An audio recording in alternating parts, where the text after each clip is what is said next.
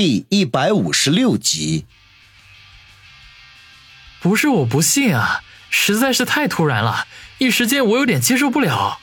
王宇绞尽脑汁才整出这么一句没有营养的词儿来，平日里的油嘴滑舌在子双面前全部失效了。哼，你还是不相信？那你就摸摸看。子双忽然抓住王宇的手，直接从衣服的下摆塞了进去，然后带着他的手掌一直抵达左胸，最后轻轻的一压，王宇顿时如同全身过了电一般，霎时间令他心中所有的防线都彻底崩溃，就连遥远的警告也抛到了九霄云外。脑海中只有一句话在反复的出现，那就是“牡丹花下死，做鬼也风流”。万万没想到，在这个时候，他居然来了诗性。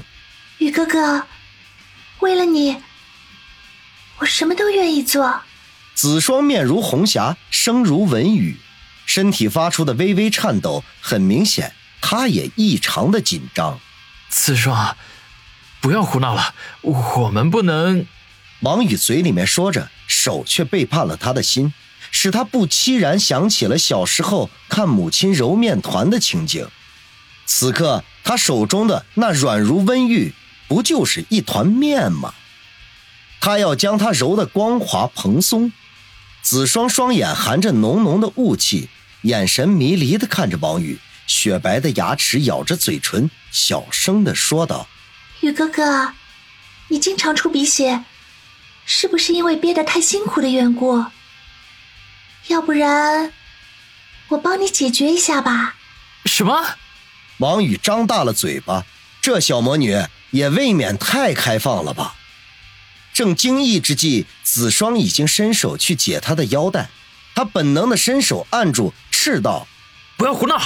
哼，如果你不让我脱，我就告诉老杨，说你欺负我。天哪，这是赤果果的威胁啊！王宇真想大哭一场，一抒心中的郁闷。他凭空有种被人强插的感觉。子双得意的一笑。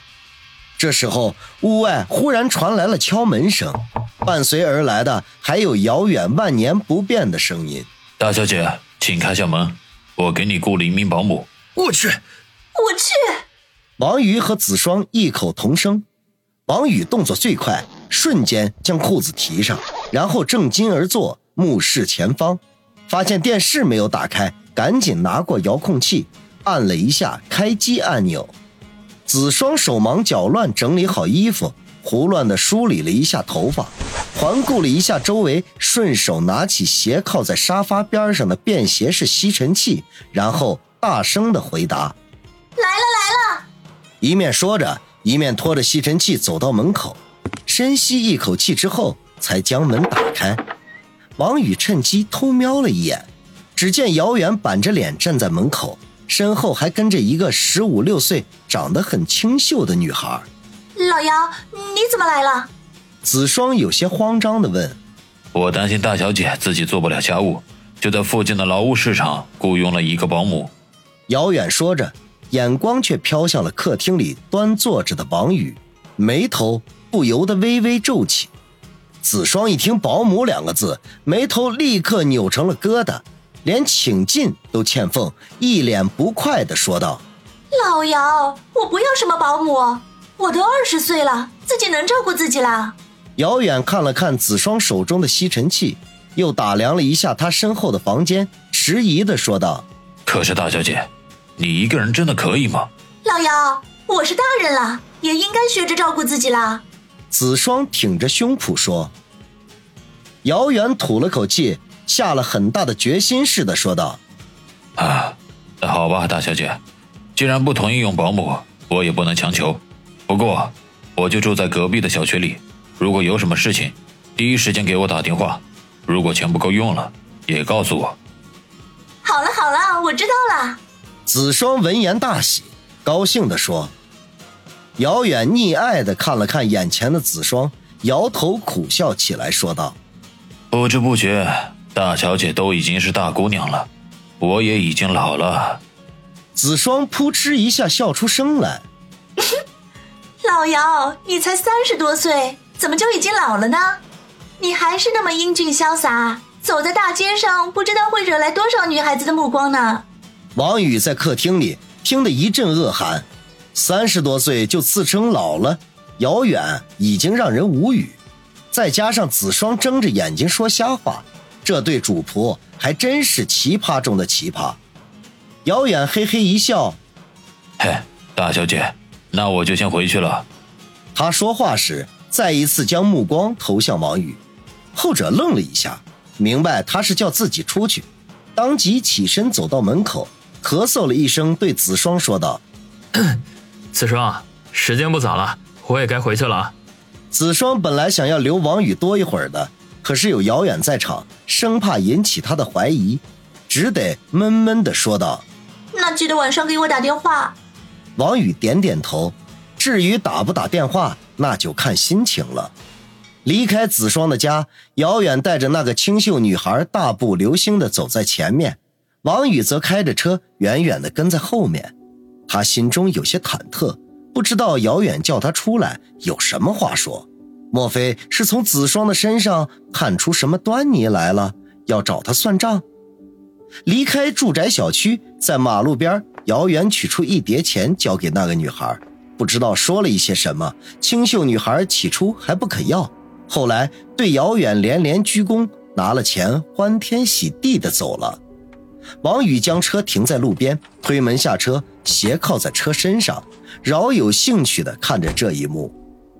姚远打发走女孩，便转身向王宇这边走来，到了跟前站定，意外的从怀里取出一包香烟来。弹出两根，递给了王宇一根。王宇从不抽烟，当即摆手谢绝。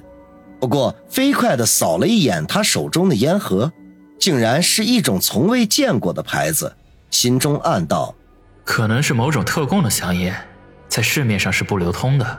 姚远没有强求，自行点燃一根，大力的吸了一口，缓缓的说道：“我家大小姐从小就娇生惯养。”受到兄弟姐妹和长辈们的万般呵护，他就是一个温室里的花朵，根本不知道外面的险恶，甚至他从来都没有过什么朋友。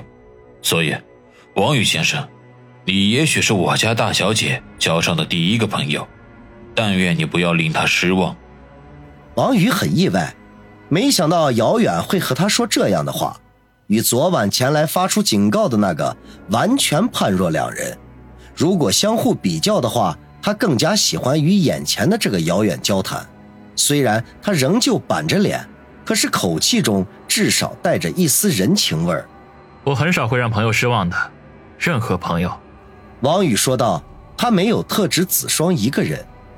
遥远满意的点点头，继续说道：“我家大小姐可能会在这座城市里住上一年半载，本来这是家里绝对不允许的。”可是她的父亲考虑到她毕竟已经长大，应该学着独立了，所以便冒着家里其他人反对的风险点头答应了。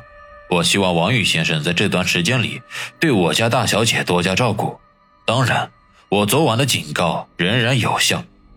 王宇嘿笑一声，不置可否，心中却暗暗惊奇：子双的父亲都无法决定子双是否可以留在外面。还得需要家里其他人答应才行，看来他家的情况十分的复杂呀。